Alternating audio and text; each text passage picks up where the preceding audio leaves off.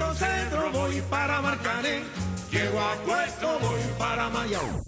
De Alto Centro voy para Marcané. Llego a Puerto, voy para Mayarín.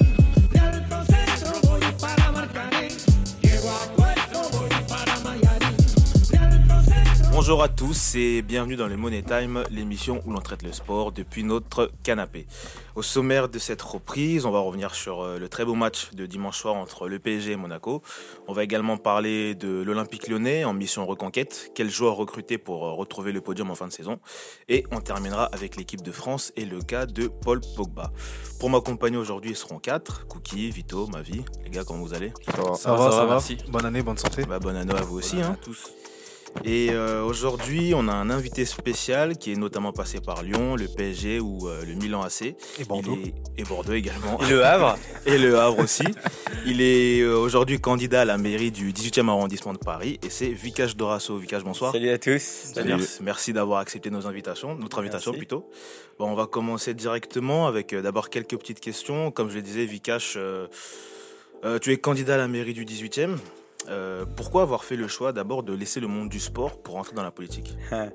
Ouais, j'ai laissé le monde du sport il y a longtemps, euh, enfin longtemps, mais sur le terrain. Euh, je m'intéresse toujours au, foot quand même, hein, mais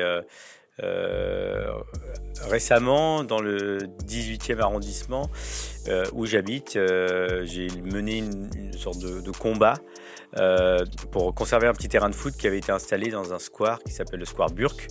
Euh, il se trouve que c'est le 18e, le 18e arrondissement est un endroit où il y a peu d'espace vert et peu d'endroits pour euh, que les jeunes puissent jouer, notamment gratuitement. Le petit terrain, j'y jouais moi.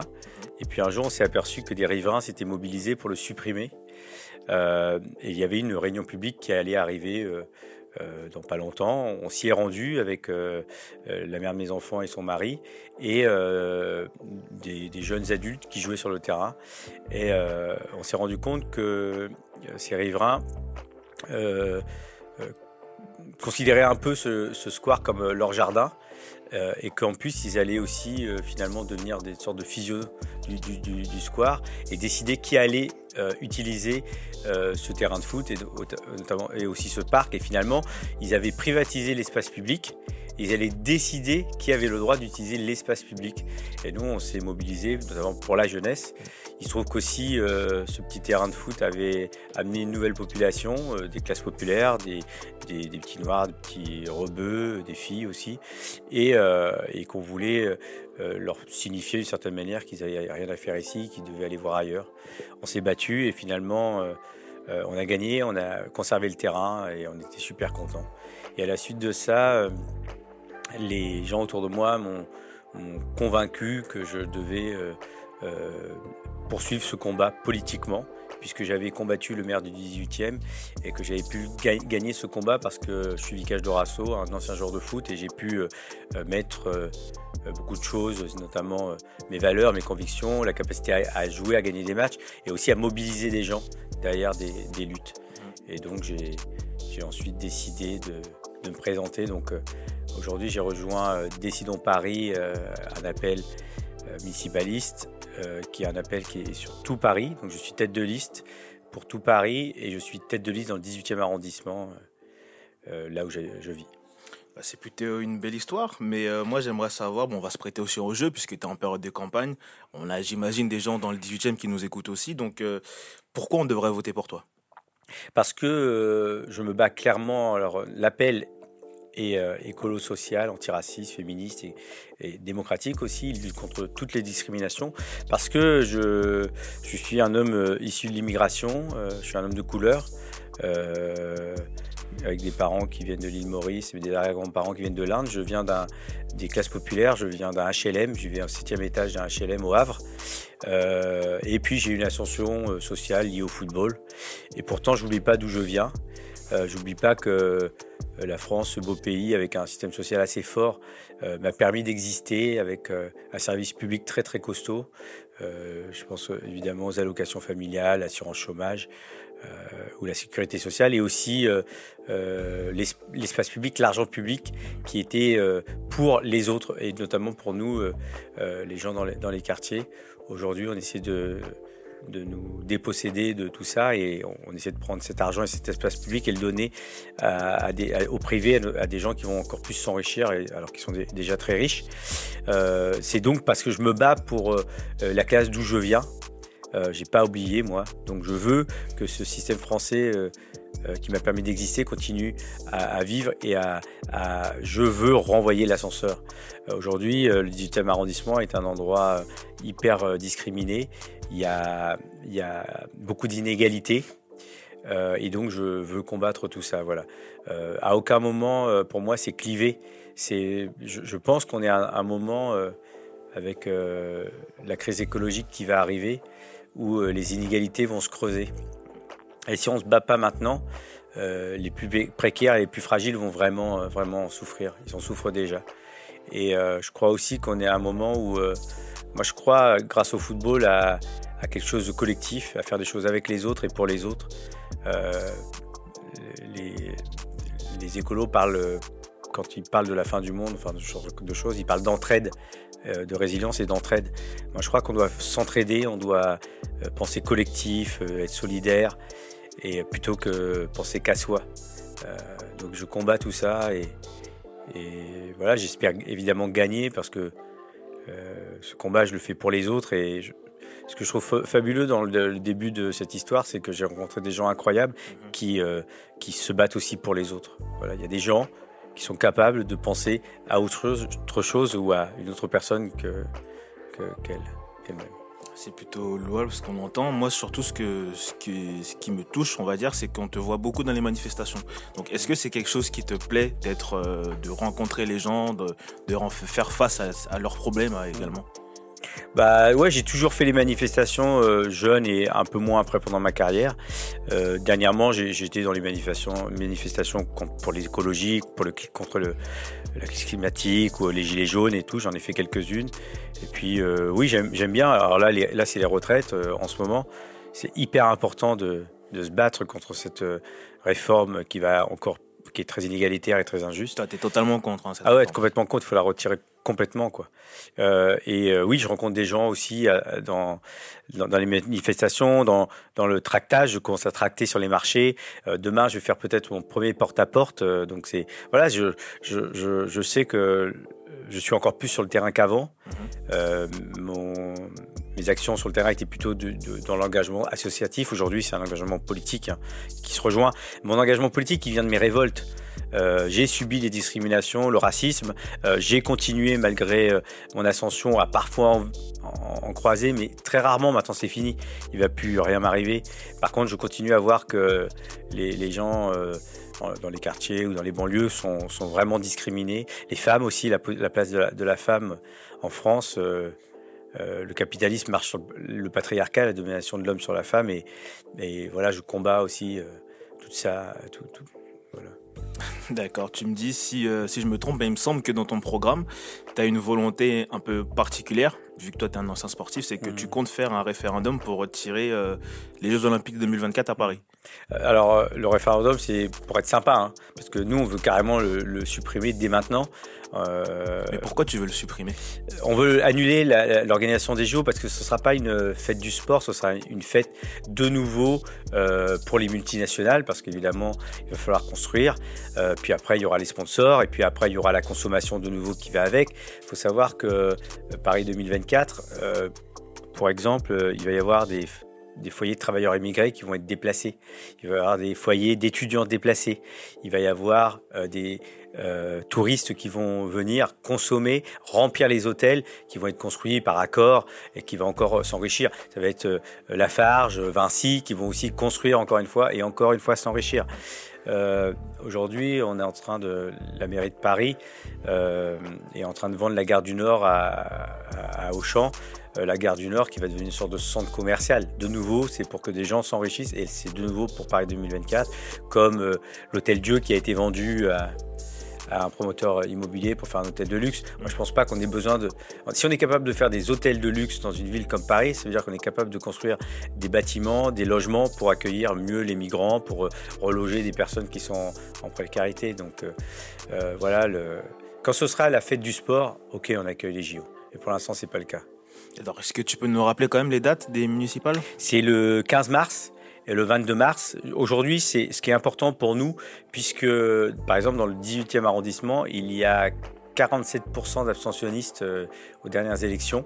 Et c'est souvent des gens euh, qui ont décidé de ne pas voter ou qui ne savent pas ou qui ne s'y intéressent pas, les jeunes. Et là, c'est vraiment inscrivez-vous sur les listes, euh, c'est votre vie, votre ville qui est en jeu. Et ces gens-là, j'ai le sentiment qu'ils votent pour nous puisque les politiques jusqu'à aujourd'hui ne se sont pas intéressés à, ces populations.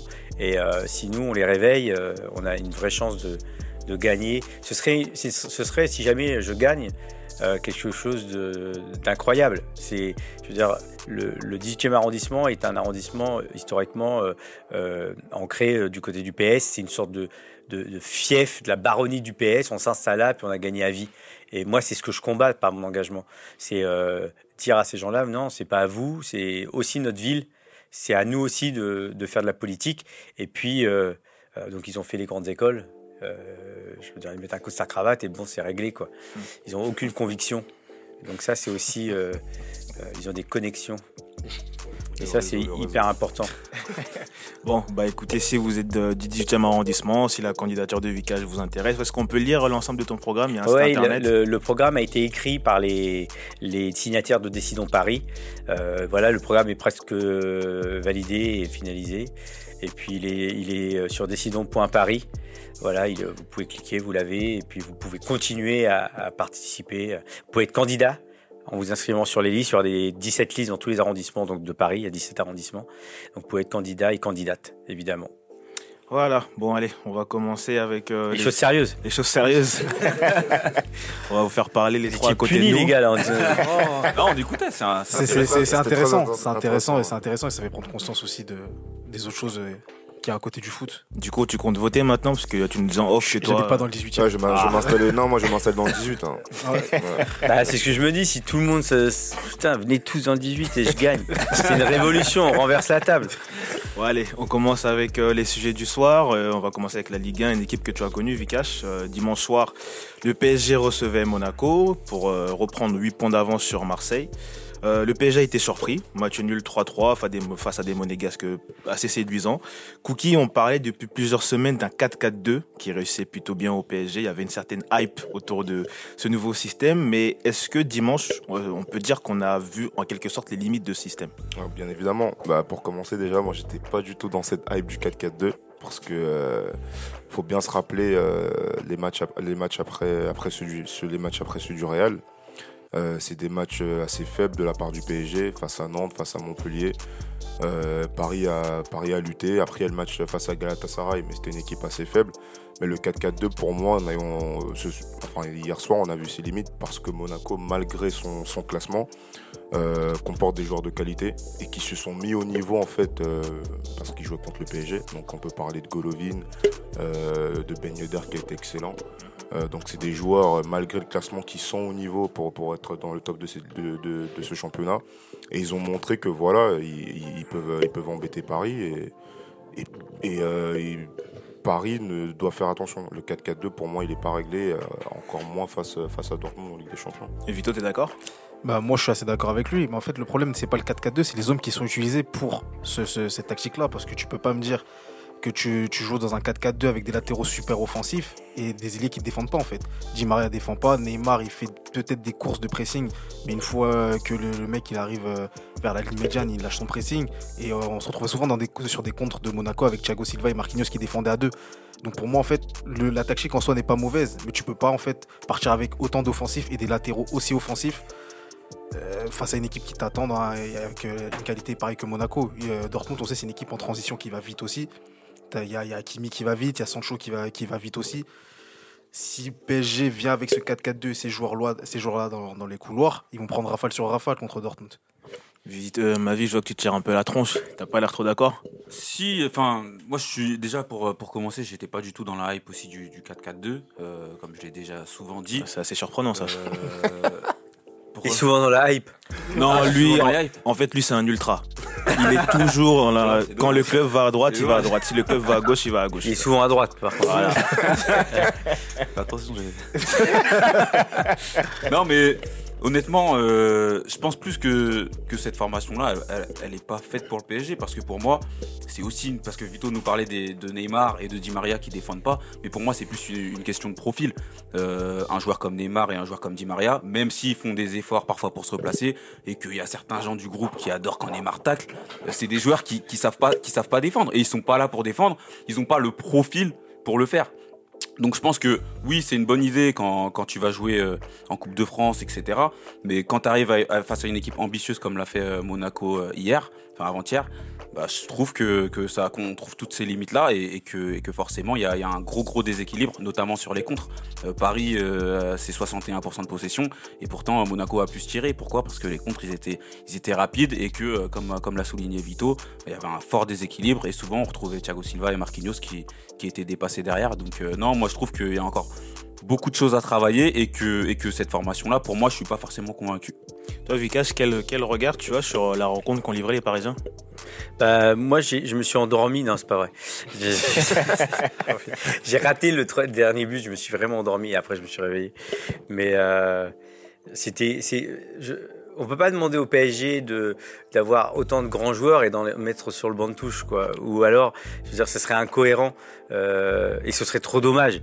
Et je j'ai pas envie de me dire qu'aussi le, le PSG a fait 3-3 contre Monaco et hop, on passe à autre chose, comme si euh, euh, on allait juger cette équipe, ce système sur un match et que surtout euh, c'était histoire de dire bah voilà dès qu'il y a un match difficile et compliqué hop on abandonne tout et euh, on repart à- avec euh, un 4-3-3 ou alors on remet des gens qui défendent sur les côtés. Moi je, je crois en ce truc là je trouve que j'espère que Tourelle ira au bout jusqu'à ce match de, de Dortmund évidemment il faut il faut le gagner euh, on saura mais ça vaut le coup de tenter quoi c'est assez magique d'avoir quatre joueurs aussi forts aussi Après, le, grands le problème, c'est que au-delà du fait qu'il il peut jouer avec les quatre, euh, les quatre euh, fantastiques, comme j'aime bien dire, mais c'est une question de, de- de- de mentalité. Parce qu'on voit que Guardiola, ce week-end, c'est six offensifs sur le terrain. Mais tout le monde est concerné par le pressing, le repli, etc. Et à Paris, on a l'impression que c'est ça qui fait défaut. Une fois que ces mecs-là, ils ont plus le ballon, ils sont vulnérables parce qu'ils font pas les efforts défensifs. Et c'est ça qu'il faudrait que Turel bosse. Et je suis pas convaincu qu'il arrive à faire défendre Neymar ou Di Maria d'ici euh, d'ici 2-3 semaines. Ouais, puis comme on parlait, comme on, disait, on parle de profil, etc. Mais on parle beaucoup aussi des joueurs sur les côtés, mais il y a aussi les joueurs euh, dans le cœur du jeu, Euh, notamment sur le match contre Monaco, Verratti et, et Gay qui n'ont pas tenu pour moi comme ils auraient dû le faire les 90 minutes. Tu vois, on, mais on c'est a clairement vu qu'on a clairement vu qu'ils s'écroulaient physiquement. Et je pense que justement, à, cau- à cause de tout ça, bah, je trouve que ce système-là, pour l'instant, parce que Vikash nous parle de, du fait qu'il faut pas tout, euh, tout jeter, et je suis d'accord, faut peut-être pas tout jeter, mais pour l'instant en tout cas, le PSG c'est peut-être pas une équipe qui est capable de tenir face à une équipe qui est très compétitive avec cette formation-là. Alors moi, je pense que comme tu dis, c'est euh, c'est un système en fait qui correspond aux joueurs offensifs, mais pas aux joueurs défensifs. Parce que comme tu l'as dit tout à l'heure, quand, Monaco partait en contre, on avait souvent deux, voire trois joueurs qui défendaient. Au milieu de terrain, il y avait euh, Idrissa Gueye qui prenait l'eau parce que Verratti était soit trop haut, soit ne l'aidait pas. Donc c'est vrai que bon, faut pas tout jeter, mais il faudrait quand même trouver un équilibre parce qu'hier, ce qui faisait défaut, c'est que l'équipe a été quand même assez coupée en deux. Ah, mais c'est quand même bizarre parce que euh, la LDC c'est en février et on se pose toujours la question de la composition du PSG. Euh, on sait pas si on joue en 4-4-2, en 4-3-3, non mais c'est c'est grave. Non, bah après, je te rappelle quand même que Tourelle, il a quand même fait un début de saison où il changeait de composition pendant Bah, X matchs et que ça a fonctionné. Mais c'est pas, c'est mais c'est pas tant, c'est pas tant pour moi, c'est- c'est pas tant la mais une non mais c'est pas composition digne d'un grand club. On- Bah, je suis non. désolé. Pour moi, Euh, c'est pas tant une composition type, c'est surtout une question de profil et de et de Non, et de, euh, et de moment du match. Non mais quand tu vises les huitièmes, enfin des quarts ou des demi-finales, je suis désolé, tu dois avoir une composition type, tu dois pas changer euh, si tu fais pas des failles. moi, pour moi, Tourelle aujourd'hui, il a son 11 type, mais il a pas forcément sa Bah, composition. Ça fait un pour an et moi, demi c'est- qu'il la cherche. c'est pas tant inquiétant. La preuve, bon tu disais ici que Paris va avoir aucun souci contre Dortmund. Bah bon. euh, Ah, aujourd'hui, ils ont fait Non mais non mais non mais non mais t'es en train de me dire c'est pas inquiétant de pas avoir la composition type. non, pour moi, c'est pas inquiétant d'avoir de pas avoir sa composition type ah, face à un huitième de finale. Non mais là t'es en mode Ah, ultra là. Ah non, je suis pas en mode ultra. Mais pour moi aujourd'hui, c'est l'implication des joueurs qui est importante, les profils et ce qui va faire le jour du match. Ah mais si les joueurs ils savent pas comment se trouver sur le terrain grâce à une composition, comment tu veux m'expliquer d'aller au PSG, les joueurs savent se trouver quand même sur le terrain. On Ah. parle, on parle, on n'est pas en train de parler de. de Non, mais le problème du PSG, c'est pas avec le ballon, c'est sans le ballon, justement. Et s'il n'y a pas d'automatisme déjà dans le placement défensif, comment tu veux euh, créer quelque chose? Moi, moi, moi, mais c'est comment pas. tu moi, vas au bout alors que tu connais pas la composition de ton équipe C'est ça que je te demande. Mais- C'est-à-dire que toi, tu fais du foot toute la saison, tu connais pas ta compo, tu vas aller jouer dans le 77, t'arrives, euh, tu sais pas comment tu vas jouer, et tu vas dire non, c'est bon, c'est c'est tranquille. Bah non, il faut une composition assez, assez claire, on parle du Ah, les PSG. compositions, euh, Tour- Tourelle là jusqu'ici, ça fait combien de temps qu'il qu'il joue Ça en fait un an et en- demi en- qu'il la en- cherche. En 4-4-2, ça fait combien de temps qu'il Bon, joue en en, par- 4-4-2 en Ah parlant- en de Tourelle, parce que je pense que vous allez pas vous entendre, en parlant de Tourelle, Vikash, il y a pas mal de critiques euh, qui étaient tombées sur lui. Bon, il y avait les résultats qui atténuaient un peu, mais il y avait des critiques notamment par rapport à ses choix et par rapport à son management. Toi, quel est ton point de vue par rapport au coach du PSG Moi, je pense qu'il a fait euh, une opération de séduction l'année dernière en arrivant, enfin, ouais, l'année dernière, euh, et assez extraordinaire. Et après, euh, ça s'est gâché un peu sur la fin, notamment euh, après l'élimination, évidemment, et puis après la blessure de, de Neymar. Et la, la saison était difficile. Moi, je pense qu'il il allait partir, qu'il allait pas rester, ou alors. début de saison avec Leonardo, parce que Leonardo est capable vraiment de, de, de couper les têtes, il a, il, a, il a pas de problème avec ça. Il va être évidemment jugé sur le huitième de finale qui va arriver. Le PSG, euh, depuis quelques années, euh, est jugé au moment du huitième de finale. Donc tout ce qu'on raconte là, finalement, bien souvent, euh, n'a- pas vraiment de sens, parce qu'a priori, ils vont quand même réussir à nous inventer une défaite sortie de nulle part. C'est juste pas possible, quoi. Personne peut imaginer que le PSG va aller perdre contre le Barça ou contre le Manchester ou le Real, par exemple. Parce que... Donc voilà, c'est. Après, moi, je, je, je pense qu'on l'a on l'a on l'a vendu. euh, je veux dire, il a, il a rien gagné finalement. Il a, il a pas gagné grand chose en arrivant Mm. au Paris Saint-Germain. Il est juste un mec qui fait, qui est bon en com et, euh, et qui pour l'instant a toujours euh, a montré qu'il est très très fort avec une grande équipe. Moi, je, j'espère qu'il va, il va aller au bout du truc, jouer en 4-4-2. Euh, c'est un 4-4-2 particulier puisque le le 4-4-2 vient du, du- enfin le gros 4-4-2 ultra organisé vient du Milan AC, euh, qui était un 4-4-2 euh, où tout le monde était très serré. Pourquoi pas euh, couper l'équipe en deux? Moi, je suis assez d'accord avec ce que tu disais sur le fait que si tu joues en 4-4-2 avec quatre joueurs offensifs qui défendent pas super, il faut pas que tes arrières latéraux montent. Tu peux pas passer dans le dos. ça- ça- De toute façon, tu passes dans le dos, il te passe pas la balle. Donc, ça sert à rien que tu, tu passes dans le dos. hein. T'as connu... Et je pense, je pense qu'aussi, le, quand tu joues en 4-4-2, les deux milieux de terrain défensifs sont des milieux de terrain défensifs. Et donc, ils vont assez peu euh, se projeter. Et je pense qu'il manque de la taille. Donc, Ouais, euh, ils ont un problème avec Verratti, euh, qui est un joueur magnifique. hein. Mais dans un système comme ça, euh, Ouais, avec Gueye, c'est pas faut des assez. milieux d'impact qui sont capables de beaucoup récupérer, d'amener un impact assez physique. Et Verratti, il peut pas. Il manque, garde le il manque- ballon, il il- manque Gila. Euh, Vous vous souvenez? Mahamadou Diarra. Ouais, ouais, ouais. Oh là là. ah, C'était un monstre. Ou Richcard. Par exemple, tu vois, un- un- une tactique comme ça avec Essien Diarra au milieu, c'est parfait parce que Ouais. c'est deux mecs costauds qui bougent pas, qui vont récupérer, qui vont pas se projeter. Ah, mais ça, c'est un foot dépassé quand même. Bah, si Ah, tu veux utiliser cette tactique-là, en vrai, le 4-4-2, t'es obligé Le d'avoir foot, deux il est évolué d'avoir Non, mais deux, deux Renois solides et Non, des Roten de l'autre côté qui fait des centres. Le foot, il est évolué. Non mais je veux Ça bien, veut dire mais un que- 4-4-2, t'es obligé d'avoir des mecs qui ont 5 poumons au milieu. tu Ouais. vois. Et Paris, c'est pas bah, le cas. c'est ça. Bah. Pourquoi il a, il a évolué il, a- il joue toujours à 11 contre 11. hein. Non, mais les, les formations, elles ont évolué. C'est- très rare de voir une équipe maintenant avec deux milieux. euh, Bah oui, mais parce qu'on a fait croire que c'était le 4-3-3 qui était extraordinaire. Ouais. Mais euh, je veux dire, tu- le Grand Milan AC a gagné euh, beaucoup, beaucoup. C'était il y a combien de temps? Mais, mais pourquoi le 4, euh, 4-2 serait plus valable aujourd'hui? Non, mais les équipes, si on regarde bien les dix dernières années, c'est un milieu assez, assez créateur. C'est voilà, c'est pas juste euh, des, des milieux de terrain costauds à la Essien et à, Lou- et à la Diarra, quoi. Je veux dire, enfin, moi. je- Non, mais il faut un, pourrait un- le faire, un hein. mix au milieu de Ouais, terrain. on pourrait le faire, mais je veux dire, Bah, les Essien, c'était pas sont- un costaud. hein. C'est un mec qui mettait des buts, qui, Ouais. qui techniquement était très fort. Gila Diarra aussi. Mais je veux Et- dire, les clubs, ils sont plus dans cette optique, en fait. Donc, Quand on regarde bien les clubs en Europe, ils sont plus dans cette optique d'avoir des milieux de terrain de, de ce style-là. Bah, on nous demande, on dit toujours que euh, Liverpool, par exemple, c'est physiquement qu'ils sont forts, qu'ils sont. Mm. Henderson, il met le pied, et- et- etc. Enfin, c'est vrai. euh, Ah, c'est vrai. Pour rester sur, euh, sur les entraîneurs, bon, tu as connu pas mal de vestiaires, Mhm. des, prises des vestiaires plus ou moins prestigieux. Euh, donc j'imagine qu'il y a quand même eu plusieurs ou un coach dans le vestiaire qui ont dû être discutés. Est-ce que tu peux nous donner des, un exemple de- discuté, euh, remis en cause. Voilà. Ouais, bah le, moi c'est simple. Hein, je me suis fait virer du PSG pour vous dire tellement euh, euh, Guy Lacombe était pas cool. euh, c'est que moi, alors je discutais tout seul, c'était ça le problème. T'es le seul euh, à le discuter. non, non, Euh, non, mais il, a- il était, il était très discuté. De toute façon, les entraîneurs sont discutés quand on, alors par ceux qui jouent pas déjà, Et ils sont pas contents. Et quand- Et, euh, et puis le moment où l'équipe joue moins bien, quoi. Ouais. Voilà. Alors moi, ça m'est arrivé qu'une fois que l'entraîneur se fasse virer. Et puis, euh, par exemple, au Havre, nous, on jouait la relégation. Donc, bien souvent, l'entraîneur était discuté, puisqu'à un moment, il était relégable. euh, tout le temps. Une fois au moins dans la saison, il était relégable. Mais je suis jamais descendu. Bah après, moi, quand je disais un entraîneur discuter, c'est plus dans le vestiaire. Ouais, parce dans le que vestiaire. généralement, on sait que, comment ça se passe à la com, l'union sacrée autour du coach, mais on sait que parfois dans veux, le- euh, di- discuter. Ouais, quand tu joues pas, t'es pas content, mais et, et puis après, si les, les résultats sont mauvais, évidemment, à un moment, tu, tu vas regarder un peu plus l'entraîneur, parce que lui, il est tout seul. hein. Mm. Euh, bah, entre nous, on- tu sais, tu fais pas confiance aux gars dans le vestiaire. hein. Tu vas pas. euh, Bon, t'as parlé de, de Guy Lacombe, c'est celui que t'as connu au Paris Saint-Germain. Tu l'as dit, ça s'est mal viré puisque tu t'es fait licencier. Est-ce qu'aujourd'hui, c'est quelque chose que tu regrettes? Euh, C'est-à-dire?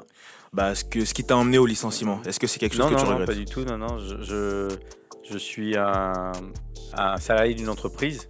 J'estime euh, que si l'entreprise se comporte mal avec moi, euh, je laisse pas tomber, quoi. Et j'estime qu'il se comportait mal avec moi, lui. Après, j'ai peut-être, euh, euh, comment dire,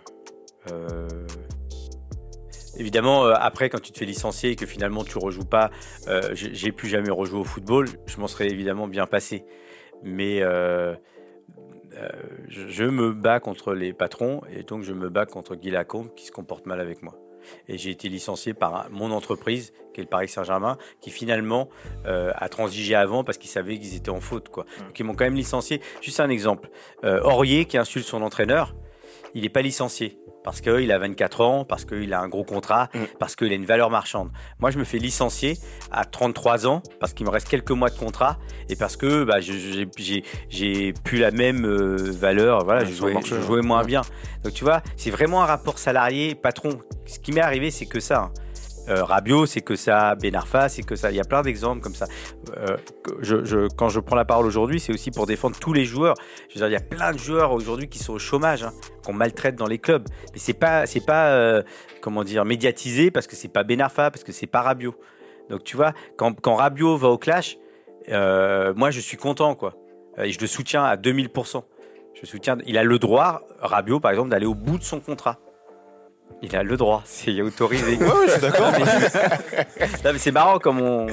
Après, bon, certains n'étaient pas fans de la manière ou de la façon d'agir. On a un fan du PSG ici Moi, qui voulait le mettre à la porte. content, Ah, moi. Ouais, moi, j'étais pas content. Ah, moi j'étais grave content. Ouais, pareil. Faut le respecter, il mérite du respect. Bon, allez, on va revenir, au- on va terminer avec le, le match de Monaco. On va parler quand même de Monaco vu qu'ils ont fait quand même un gros non, match. non, laisse tomber. Pour, pour, pour l'heure, on est, euh, on est qu'au deuxième match de l'année avec le nouveau coach Moreno. Euh, mais avec un tel jeu proposé, rapidement ma vie, euh, est-ce que on, peut se remettre à rêver de la place européenne? Pour Monaco, euh, honnêtement, je crois que là, ils ont quoi? Ils ont 29 points ou 28. Euh, la troisième, enfin, le troisième, je crois que c'est Rennes, il est à 31 ou 32. Je pense que Monaco, aujourd'hui, en janvier, vu leur classement, ils peuvent se permettre d'aller, d'aller, de se battre pour la, pour la troisième place. Pourquoi pas? Après, on connaît le niveau de la Ligue 1 cette année. Euh, on en a souvent parlé avec l'OM qui peut espérer être deuxième. Je trouve que Monaco aujourd'hui, de par leur effectif et de par ce qu'ils montrent avec euh, l'arrivée de Moreno qui a montré quand même quelque chose de bien hein, au Parc des Princes, qu'il est venu avec de l'ambition et qu'il il a réussi à faire jouer cette équipe. Je pense que oui, Monaco, il peut y croire. Si Monaco n'y croit pas, qui, va y croire? Mais C'est trop facile de dire ça en fait après seulement euh, une grosse opposition en fait.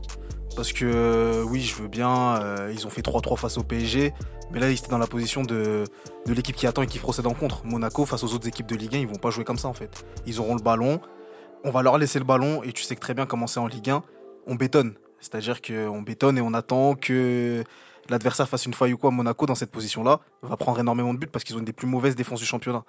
Ils ont peut-être la meilleure attaque ou la deuxième meilleure attaque, je sais plus La deuxième. la deuxième, mais ils n'ont pas la meilleure défense. Et Monaco, justement, ces matchs, il les perdait pourquoi? Parce qu'ils défendaient mal. Certes, hier, ça a tenu, on va dire l'effet Moreno, etc. Mais c'est qu'un match. Et une saison là, il reste après quoi? Il reste peut-être 16-17 matchs. Et surtout hier, ils ont de la réussite parce qu'il y, a il y a un bon Lecomte. hein. Il y, a- il y a un bon Lecomte. Bah, ils l'ont recruté pour ça en même Bah temps. ouais, L'année en dernière, fait. c'était l'un des meilleurs gardiens de Ligue 1. Oui, C'est ça que j'ai Et en plus, dire. euh, non mais Vito, je suis pas trop d'accord avec toi parce que tu me dis, euh, Fallait pas que tu parles, Vito.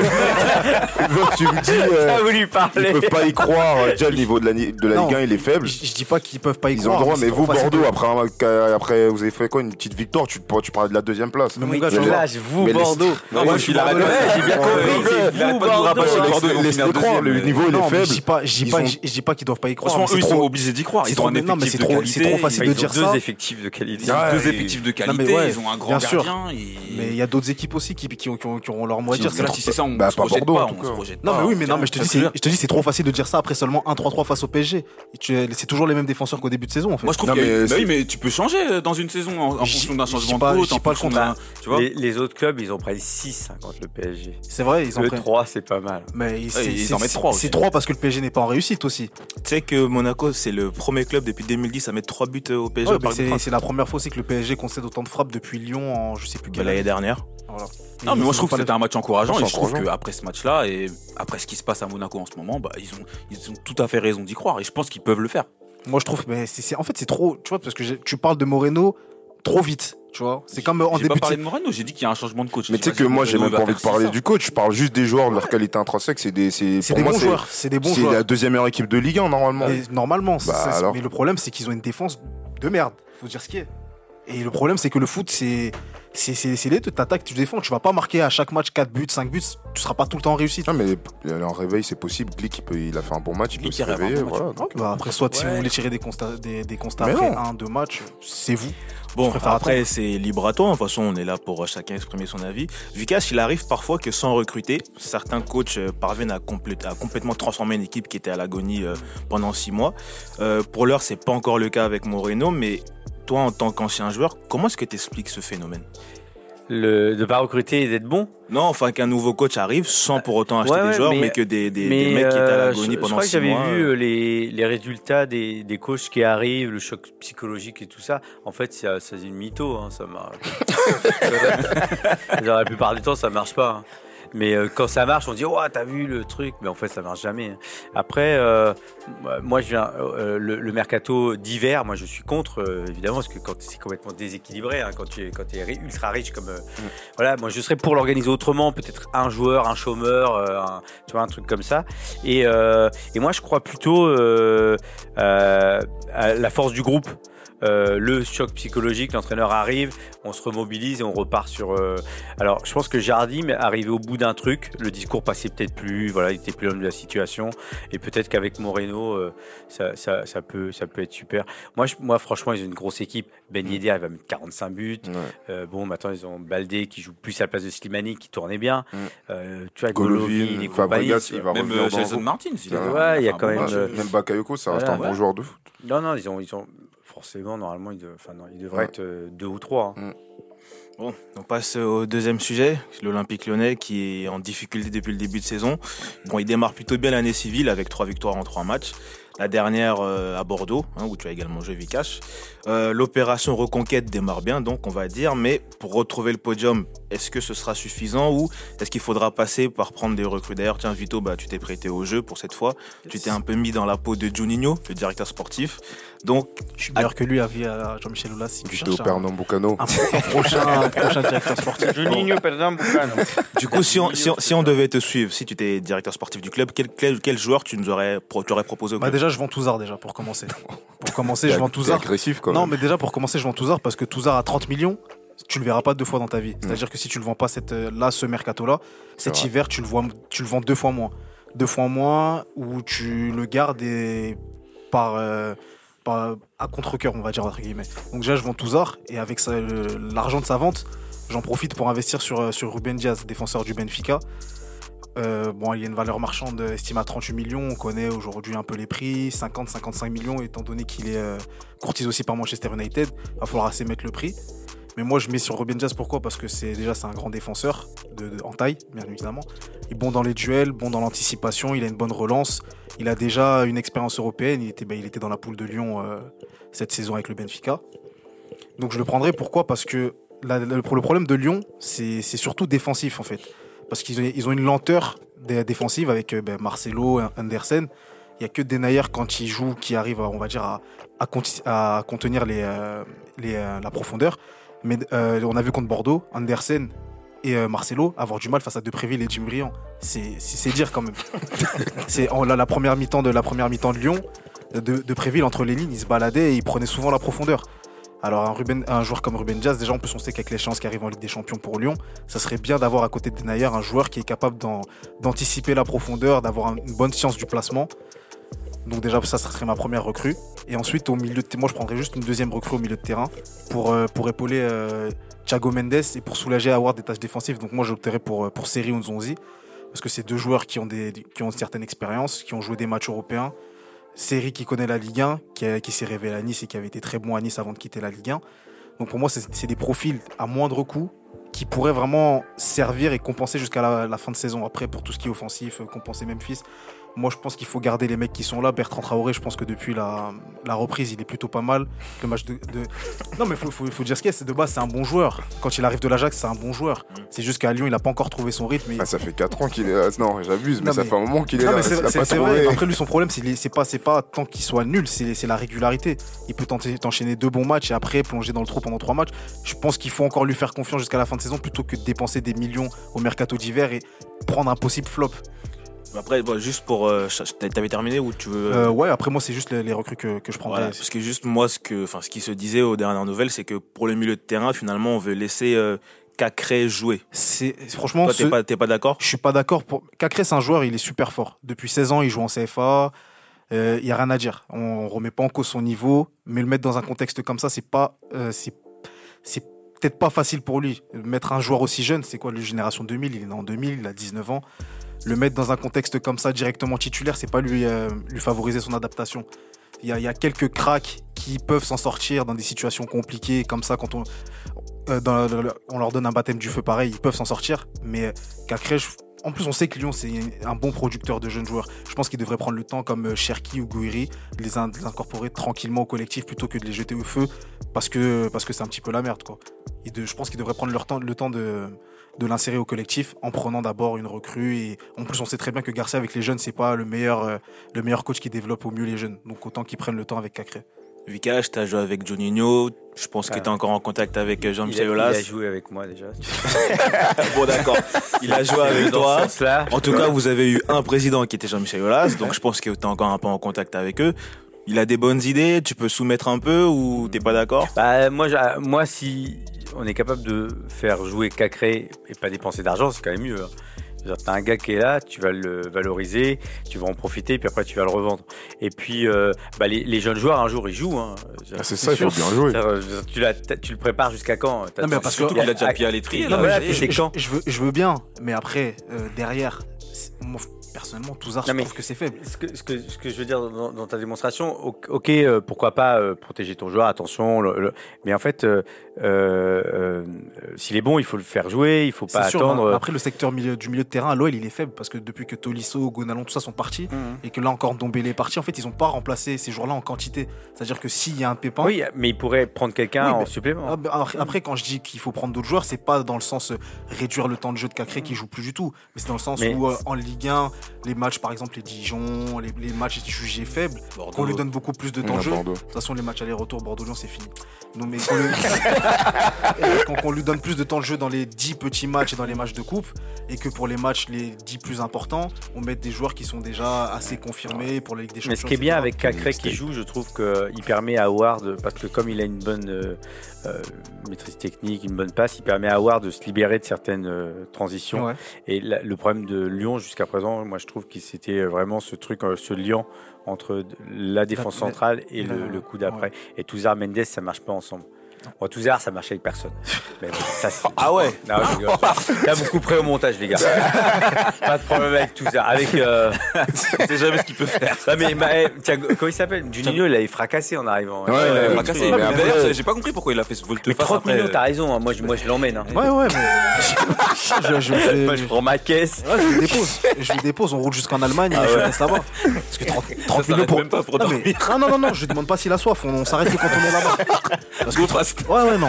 30 millions pour tout ça, Ah, mais en c'est. plus, on est dur parce qu'en début de saison, c'est quand même le joueur qui a C'est- été très bon Bah, c'est ça. et que, et que Silvino a flingué. Ouais. C'est vrai. Alors qu'il avait été très très bon. Il, a- Ouais. il avait été très bon, mais on a vu qu'après le départ de Silvino, Ouais, tout, ce que. Juninho, tout ce que Juninho a dit en conférence de presse en euh, avant-saison, c'est ouais. confirmé. Ouais. Touzard, c'est pas un premier relanceur. Touzard, si euh, on lui donne la balle en tant que premier relanceur, il contrôle, il envoie en touche. Faut qu'il joue court, etc. C'est un, récupérateur. Lui, c'est vraiment un Fallait récupérateur pas à lui la pause qu'il avait parlé. Là, il pose un album. Qui lui a dit Nous, on est l'amphite, en gros. euh, c'est- Il pose un album. ah, ça, euh, c'est vraiment un récupérateur à l'ancienne. Des disques d'or. Vito, merci pour ce très très gros album. Ah Je t'en ouais. prie, je Mais il y a quand même deux autres rappeurs. Hein. Il y a deux autres rappeurs à côté de toi, donc on va laisser participer au morceau aussi. Du coup, vous êtes d'accord avec son mercato Mais moi, je Faites, suis. faites court. Hein. Ah, bah, très très court. Combien de temps, monsieur Ouais, je suis- pour Ruben Diaz, moi, peut-être pour la saison qui arrive, mais en fait, faut, pour Lyon, il faut faire un choix. En fait, euh, Depay, il s'est blessé depuis le 15 décembre, c'est ça On est presque le 15 janvier, il n'y a aucune recrue. Ça veut dire qu'en fait, dès, dès sa blessure, il fallait déjà le 1er janvier une recrue. Parce que là, même si Lyon recrute des joueurs, on va dire peut-être la semaine prochaine, ils vont venir le temps d'adaptation. Pour moi, ça veut dire que la Ligue des Champions, c'est mort. faut recruter des joueurs pour la Ligue 1, pour euh, remonter euh, la pente pour, la, pour les 18 matchs qui restent. Donc pour moi, il faut privilégier des joueurs qui connaissent la Ligue 1. Comme il a dit, euh, enfin Zonzi connaît peut-être pas la Ligue 1, mais je pense qu'il pourrait s'adapter bien vite. Il est pas cramé un peu, Zonzi là Ouais, mais pour Lyon, il joue c'est- à Galatasaray. là. Ouais, Non, c'est ça, il, mais est, pour- il est en froid même. Il est en froid, ouais. Il joue plus du tout. Même, mais il est euh, cramé, même, euh, aussi, il est cramé. Ouais, mais c'est des joueurs comme ça qu'il faut, qui est à Lyon. Tu peux, de toute façon, en janvier, tu Après, fais pas Ligue 1, de. ça suffit. hein. Non, mais non, Mais le pas- truc, c'est hein. janvier, tu peux pas recruter le top player. Tu recrutes justement des joueurs comme ça qui sont Qui peut-être en froid qui et qui, qui ont envie de se relancer. Même Giroud, tu le prends, tu tentes. Pourquoi Lyon ne prendrait pas Giroud? Parce qu'il va aller à l'Inter. Ah, mais il va aller à l'Inter, mais ça, ça tombe bien. C'est veut pas Ouais, venir à Lyon. ouais, c'est Ouais, ça, ça. ça. Mais pour moi, il faut privilégier des joueurs qui peuvent euh, faire du, du sale en Ligue 1. C'est tout. Bon, on a parlé de Juninho. Juninho, comme tu as dit, il a joué avec toi, Vikash. Euh, est-ce que, que- enfin, le- la, la décision de l'introniser en tant que directeur sportif, est-ce que pour toi c'était un bon choix ou c'était une erreur? Moi, je pense que c'était un bon choix. Euh, Olas, en tout cas, c'est un pari. Silvino Juninho, euh, de la jeunesse, euh, un jeune entraîneur et un directeur sportif ultra euh, respecté, et adoré à, Lyon. Donc, euh, pour apaiser tout le monde, c'était pas trop mal avec euh, les tensions qu'il y avait eu avec les supporters. Après, euh, Olas voulait vraiment prendre du recul. Je pense qu'il a fait une erreur, euh, c'est de pas accompagner euh, cette transition. Il a, me semble-t-il, vraiment pris du recul et laissé faire et il s'est aperçu que bah, Lyon tient à, à un- sorte de- d'organigramme qui est très très clair. Lyon, c'est Olas, Ol- Olivier Ban, après c'était Faccioli, aujourd'hui il y a euh, Houillet et il y avait euh, euh, aussi Bernard Lacombe. Voilà, c'est un, truc très très clair. Donc pas de directeur sportif. Donc quand t'enlèves Olas, ça, ça- tu mets Juninho.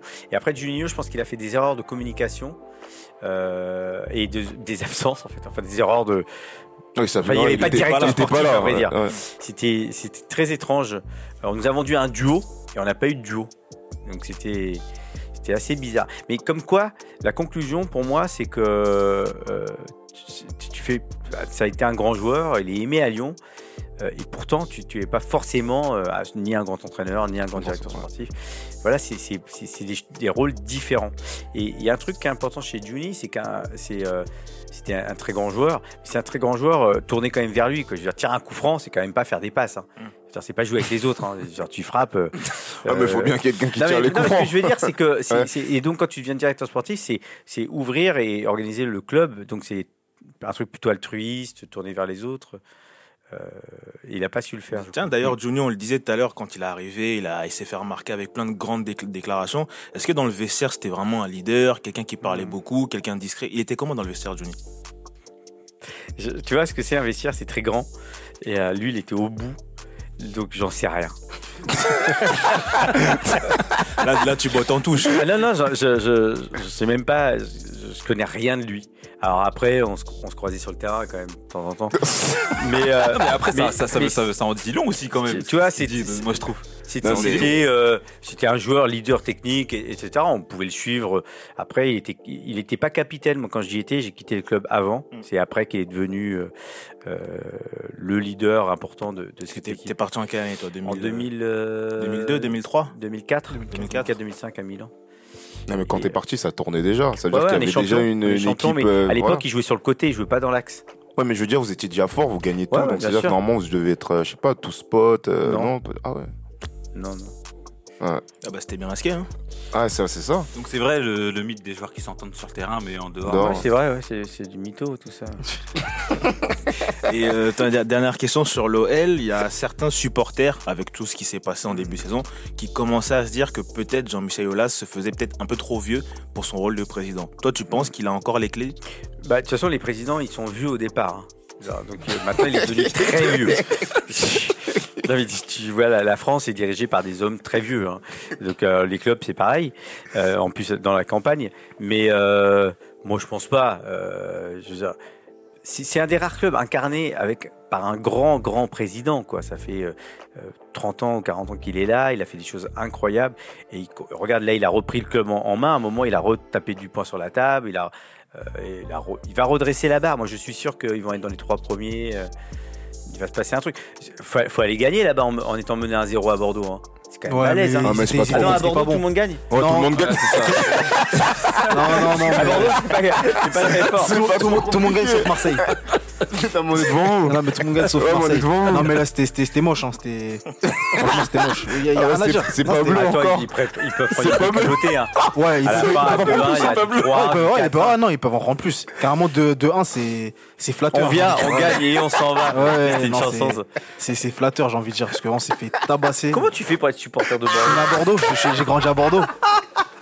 Ah d'accord. Ouais, non, Ah, c'est c'est- normal alors, c'est normal. T'es méchant, je t'ai supporté, moi. Non mais ouais, excuse-moi, je savais pas. Non parce que j'ai un pote, il est, il est avré, il est supporter de Monaco. Alors ça, je comprends pas. Non, moi, je suis- je suis Bordelais, j'ai souffert avec Darcheville, tout le monde. Ah ouais, Ouais, ouais, ouais, je viens de loin. Très, très, très loin. Très, très loin. Très, très loin. Bon, désolé Vito. Hein. Non, y a pas de problème. Désolé, désolé. Bon, allez, avant de passer et de faire plaisir, Cookie, on va quand même parler euh, de la performance en Ligue 1 du week-end, la victoire de l'OM face à Rennes. Clairement. Une victoire difficile, mais victoire Bon, quand même. forceps. Comme, euh, non, parce qu'en fait, lui, il, pré- il privilégie les victoires, contre, les victoires au forceps plutôt qu'un 5-6-0. Il prend plus de plaisir. C'est un 0 là. Voilà, Ouais, les bagarres, la arrachées bagarre. comme Elle est à Strootman 0, ouais, marche. bah, ça, bien, voilà, bien lui, moche. Il, il prend plus de plaisir. Ça, avec un Donc, but comme- à l'arrache. Comme je disais donc, euh, victoire au forceps, euh, forceps, pardon. Euh, vous mettez euh, Rennes à 8 points et euh, Lille à 10 points. Non, mais tu peux dire on, Kevin, non, t'es Marseillais. Oh, c'est bon, c'est, tu connais. La neutralité. Voilà. Ouais. Donc du coup, la, la deuxième place, ça devient de plus en plus sérieux quand même, hein, Vito. Bah, Euh, je- Cookie, pardon. Je le dis depuis, moi. Eh, depuis Moi, je suis un visionnaire. Ouais, tu vois, même Pikachu, il a, il a remarqué. je l'ai dit depuis Lille que euh, on doit y croire en fait à cette deuxième place. On a tout pour y croire. Le, c'est pas notre faute si le championnat il est nul. Nous, en tout cas, on fait notre notre bonhomme de chemin. La victoire à Rennes, elle, elle est très très importante. Franchement, le 1-0. euh, Comme il a dit Mandanda, hein, le meilleur gardien, il a dit on, on est allé pour ne pas perdre. Au final, on a gagné. T'as donné des sous pour que tu te dédicaces comme ça quoi Non, et c'est, parfait. Donc, euh, faut y aller. C'est vrai que les prochains matchs, vont être compliqués parce qu'on a des absents. Il y a, il y, a, il y, a, il y a des Il y a des absents. Il y a suspensions. des suspensions. Ouais. Donc là, on va. Hein. Ouais, c'est suspendu, ça. hein. Ouais. Donc là, on va. re- Il y a une suspension. Parce que c'est Non, non, il y a- Ouais, non, il y a- mais je veux dire, c'est Pa- Payet en ce moment, c'est lui qui, qui tient l'équipe un peu. Bah, il y a Cam- Camara aussi qui fait, un, Ouais, qui fait Au des début de matchs. saison, on l'a déjà eu. Payet, il a raté 4 Ouais. mal. On a déjà connu ce, ce genre de suspension. Donc là, on Et va. vous on n'avez va pas gagné un seul. Ouais, on a gagné un match sur 4. C'est quoi les prochaines confrontations les... C'est Angers. Et après que c'est Bordeaux. Ah ouais. À Payet, il Bordeaux revient quand? À Bordeaux Ouais, à Ouais, à Bordeaux. Bordeaux, à Bordeaux. On sera là pour le déplacement. C'est, c'est, c'est... Payet, il a combien de temps? Bah, il est absent jusqu'au pour Angers. Ah ouais, il faut qu'il se blesse. Donc, T'as vu- donc, ouais, c'est encourageant. C'est encourageant. On doit y Vicas, tu, tu y crois toi la deuxième place pour Marseille? Ouais, pas, carrément. c'est- Moi, je trouve que j'adore Villas-Boas. hein, ce qu'il a fait, ce qu'a fait Villa- Villas-Boas, c'est pas mal. Quoi. Il, a, il a été hyper humble, hyper, euh, hyper honnête dans ses déclarations. C'était même é- limite étrange. Et puis, il a relancé pas mal de joueurs euh, à ma vie. Euh, il a changé avec euh, Camara dans l'axe devant la défense. C'est une bonne trouvaille. Euh, moi, j'aurais fait pareil. hein. J'avais remarqué depuis très longtemps, moi, qu'il fallait faire ça. Et je, je voulais, je T'en vous aurais dû te contacter en je vous l'avais tant pas dit, mais. J'ai une petite euh, question. Est-ce que tu penses que Villas-Boas c'est le meilleur entraîneur de Ligue 1 là? Euh, en tout cas, la com, c'est fort. hein. Euh, il, a, il parle français déjà très vite. Mm. Euh, on dirait Karl Lagerfeld. Et, euh, et, et c'est- super la, la com. Elle, est- là, elle est, elle est étrange sa com, hein, parce que il va à Bordeaux alors qu'à Rennes il faut gagner, mais il dit nous on y va pour faire un match nul. Tu vois, il y a un truc Ouais. très étrange Ouais, chez lui où tu te dis merde. euh, Normalement, le mec, tout le monde dit on doit gagner à Rennes. Ouais, on va... Et il est prudent. Lui, il- ouais, il est prudent Ouais. et en même temps il gagne quoi. Peut-être qu'il retire aussi un peu de pression de ce- sur ses joueurs. Ouais, et- c'est malin, ouais. Il est plutôt malin. Et Radonjic, Radonjic là, Ouais. c'est génial ce mec. Hein. Putain, mais on l'a- En fait, il a des qualités, il a des grosses qualités, mais 4 matchs qu'il fait du, il fait du bon boulot, mais il faut pas oublier ce qu'il qu'il est là depuis euh, au moins, il a déjà 50 matchs avec l'OM, il a rien fait quoi. Surtout que depuis Et- qu'il et est passé titulaire, il- ça y est, il fait plus rien. Ouais, mais là il était titulaire contre Rennes, euh, euh, 15 aime pas ballons perdus. euh, ouais, Ah, son problème, c'est c'est au niveau du QI. lui. Il a des qualités techniques et tout, mais dans la tête, il n'y en a pas beaucoup. Il n'y en a pas beaucoup. C'est un mec qui, en fait, si tu, si tu le stoppes pas, il va continuer à dribbler jusqu'au poteau de corner. Lui, c'est pas son problème. C'était C'est ça ton moi. intervention. c'est- Pour moi, bonsoir, bonne soirée. Voilà, tout ça, tout ça parce que Houdin a signé à Bordeaux, c'est ça? Boudin, c'est une bonne trouvaille, j'aime bien, moi. Ah, franchement, ouais. Ah, bien bon, sûr. ouais, On verra de toute façon. Bon, allez. Il- lui, par contre, il doit être trop intelligent. Ça va être ça. Ouais, il y a. Il a une belle coupe, Ouais. comme ça. Ah, c'est. ah, ouais. Ça- entre les, les- Moi, ouais, je préfère hein. Entre Houdin et lui, Franchement.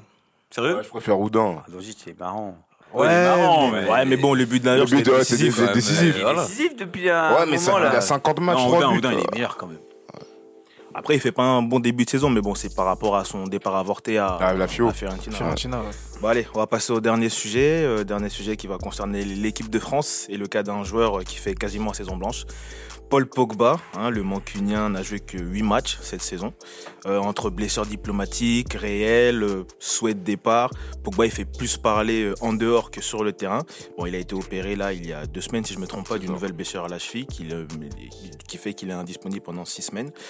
Néanmoins, il fait toujours partie des cadres de Deschamps. Donc, sincèrement, à quoi est-ce qu'il joue Pogba en vrai? Ah, mais il sait qu'il va y aller à l'Euro. Si Giroud, avec 57 minutes de temps de jeu, il avait réussi à être convoqué, c'est pas euh, Pogba avec 2-3 mois de compétition dans les jambes qui va pas y aller. Il sait qu'il va aller à l'Euro. Moi, ce que je me dis, c'est que ben, c'est parce que le, avant qu'il revienne là, son dernier match c'était contre Arsenal en octobre. Il n'avait pas joué depuis tout ce temps. Si tu une blessure à la cheville, je pense que les médecins sont assez compétents pour te dire si tu dois te faire opérer, oui ou non. Je pense qu'il voulait partir cet hiver, mais comme ils ont mis les barbelés, il s'est dit bah, autant se faire opérer et revenir à 100% pour l'euro. Enfin, moi, c'est la seule hypothèse que je vois. C'est ça, tu dis à quoi il joue, moi je pense qu'il joue la montre tout simplement. hein. Lui, euh, il a, pour moi, il est déjà ailleurs, il a, quitté United dans sa tête. Euh, on sait tous que son souhait c'est de rejoindre le Real Madrid. Et, et avant, il y a l'Euro, donc, euh, donc euh, c'est un gros point d'interrogation. Est-ce que, est-ce que ses blessures vont l'empêcher d'y aller? Euh, Je pense pas. Après, euh, est-ce que, est-ce qu'il est encore à Manchester? Pour moi, clairement, non. euh, Vikash, toi, qu'est-ce que tu penses du cas Pogba? Bah moi, je, je, je pense qu'un joueur de foot veut jouer au football. Donc euh, il a dû tout faire pour jouer au football, donc euh, ça n'a pas marché après.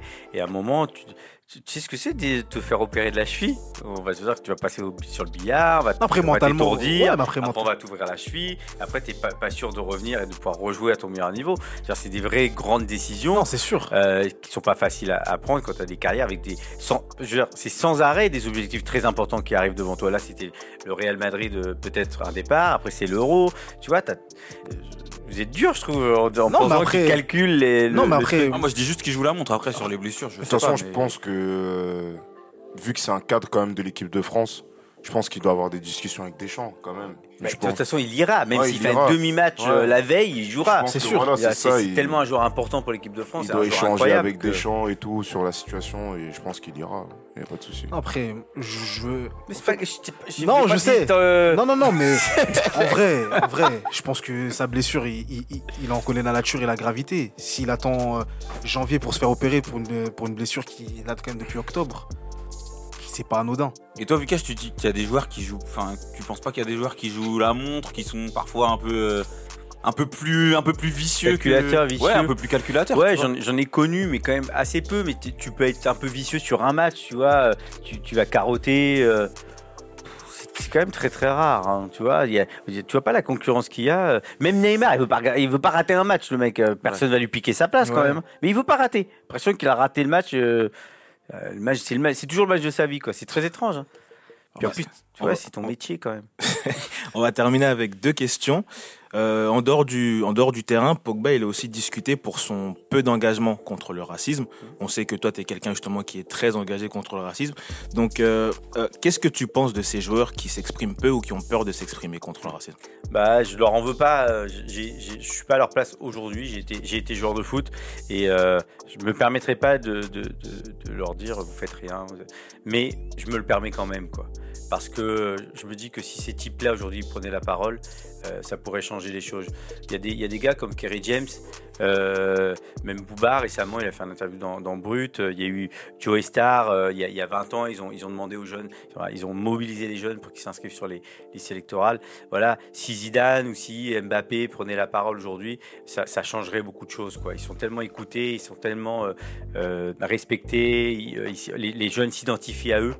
Euh, ils auraient une grande figure euh, qui pourrait les représenter et qui pourrait les, les soutenir. Ce serait beaucoup de force pour eux. Euh, Kerry James, par exemple, était dans la marche euh, pour les mamans. Il était euh, dans, dans les, les luttes avec Assa Traoré pour les, Ouais. contre les violences policières, etc. Il y a, il y a des- vraiment des gens formidables qui se, qui se mobilisent. Et il y a des joueurs de foot qui se mobilisent. Juan Mata, par exemple, il a lancé un fonds pour récupérer de l'argent, pour redistribuer. Après, je sais que les joueurs de foot font beaucoup de choses qu'on ne connaît pas. Mais ils ont très peur de la politique, ils ont très peur de la récupération et ils ont aujourd'hui très peur aussi pour leurs images, leurs contrats, leurs sponsors. leurs- Voilà, et c'est faux. Je veux dire, quand t'es bon, t'es bon, quoi. Je veux dire, Mbappé, s'il prend la parole, il Ouais. aura toujours le Real qui va le vouloir. Et encore plus euh, parce qu'on on le respectera. Euh, Wea, euh, on en parlait tout à l'heure, il est aujourd'hui président du Liberia. Il prenait euh, euh, les plateaux de repas de- qui restaient à la fin des, des, des retours en car. Il allait les donner euh, aux gens dans, dans la rue avec, euh, avec ses potes euh, Oumar Dieng et, et peut-être qu'on boirait, on sait jamais. Dernière question. Bon, l'équipe de France, elle va jouer. un peu long, mais je trouve que c'est important. Non, mais t'as raison. Aujourd'hui les là pour les t'exprimer. artistes, les sportifs Ouais. Se mobiliser. Kaïpernick, vous vous rendez compte ce qu'il a fait, Ouais. Ouais. C'est incroyable, fort. Euh, la, la, la femme, l'homme de l'année, la femme de l'année, c'est lui et euh, Meg- Megan Rapinoe. Megan Rapinoe, c'est une femme lesbienne blanche qui a posé un genou à terre pour, pour En défendre soutien, ouais. Kaïpernick, en soutien à Kaïpernick qui lutte contre les violences policières. C'est incroyable, quoi, ce qu'ils ont fait. Euh, Les, les femmes nous montrent souvent la, euh, la, la voie, quoi. Si on pouvait, aujourd'hui, Lilian Thuram le fait, il a toujours fait, il continue Mais à quand le il faire. le fait, il se fait tabasser par les médias. Bah ouais, évidemment, je veux dire, euh, euh, on lui demande de rester à sa place, quoi. C'est Mm. un un peu ça. Dernière, bon, dernière question, ça va être sur l'équipe de France. À l'équipe de France qui joue l'Euro euh, dans, dans quelques mois. Bon, je pense que tu es plutôt confiant pour l'équipe de France quand même. Oui, non? Pour, euh, Brièvement. Il ouais. y, a des- il y a de la grosse concurrence. hein. Les Belges, euh, les Anglais, moi je suis hyper content. Euh, moi je viens de l'île Maurice et euh, Commonwealth, donc on a, j'ai, grandi avec le foot anglais. Donc les voir revenir, euh, demi-finale et là peut-être très fort. Il y a les Pays-Bas évidemment, puis il y a les grosses équipes qu'on connaît. L'Allemagne, voilà, la France, quand tu es champion du monde, tu démarres pour gagner. hein. Mm. Pour, pour être champion En tout d'Europe. cas, la, la France va à l'Euro avec un entraîneur qui a été prolongé, qui s'appelle Didier Deschamps. Mm. C'est un entraîneur euh, que tu as connu, toi, en tant que joueur. Tu l'as connu en équipe de France. Et pareil que ça s'est pas très bien passé à la suite d'un petit lui. point d'entraînement. Pour lui. Bah, pour toi aussi, Je puisque. te, je te montre comme ça, je te montre. La balle, elle arrive et tac Petit pont. C'était un petit point massacreur. ou- Bon, après, j'ai pu jouer, quoi. Ah, voilà, donc ça s'est pas bien passé pour tout le monde. Non, mais c'était pas marqué dans la convocation. Interdit de faire un petit pont à Deschamps. Sinon, je serais pas venu. Tu, enfin, tu, tu, tu, tu trouves ça quand même, quand même, qu'on t'écarte comme ça à cause d'un cadre euh, de la, de la sélection? Non, mais je, je- honnêtement, c'est- c'est c'est une sorte de mythe, hein, cette histoire. hein. Je me souviens plus. Euh, je sais que j'en ai fait un à, à Franck Leboeuf, à Petit. Ah, tu les as tous comptés, hein. Mais à Deschamps, je m'en souviens pas. Toute l'équipe. euh, À Deschamps, je m'en souviens pas. Bon, bah écoutez, en tout cas, bah, Non, mais c'était la première sélection quand j'y vais. J'ai 25, 25 ans. Ils sont champions du monde. Moi, je joue à Lyon. euh, je joue la Coupe de l'UEFA. Ils jouent tous la Coupe des Champions. Mm. Euh, je suis un enfant, quoi. Dire, les mecs planaient, c'était au pays des oiseaux. Euh, ils sont... Alors, à l'entraînement, quand je courais, l'entraîneur, le, eux me regardaient bizarrement. Ils me disaient, mais qu'est-ce qu'il fait? Il court. Et l'entraîneur, quand je courais pas, c'est lui qui me regardait bizarrement, tu vois. J'étais Ouais. j'étais piégé. C'était champion d'Europe, champion du monde, quoi. Deux ans plus Enfin, c'était une équipe de fous, quoi. Tu vois, c'était hyper dur. Donc, si je suis pas retourné, c'est pas parce qu'il y avait un petit pont, c'est parce que ils étaient plus forts que moi. Et d'autres étaient plus forts que moi. De toute façon, c'est mieux de jouer avec Eric Carrière. C'est- Je t'ai bien dit tout à l'heure, c'est lui qui a joué avec moi. Bon, allez, on va se quitter Merci à sur, vous, euh, hein. sur ces derniers mots. Vika, je te remercie de nous avoir accompagnés. Merci Vikash. Merci Euh, beaucoup. les gars, comme d'habitude, je vous remercie d'avoir été là. Puis, Merci ben, à toi. Merci à si toi. tu peux rappeler où est-ce qu'on peut trouver euh, les informations Ouais, sur ta Allez candidature. sur euh, décidons.paris, euh, signez l'appel. Et puis après, si vous n'avez pas signé l'appel, important, si vous n'êtes pas inscrit sur les listes, inscrivez-vous. Et puis aussi, euh, euh, bah, surtout après, votez pour moi. quoi. S'il faut être tout ça, vous votez pas pour moi, ça sert à rien. Ok, très bien. Bah, merci beaucoup, Vikash. Et puis, bah, bonne Et soirée à tous nos auditeurs. Bonne soirée Merci et encore meilleur vœu. Bonne soirée.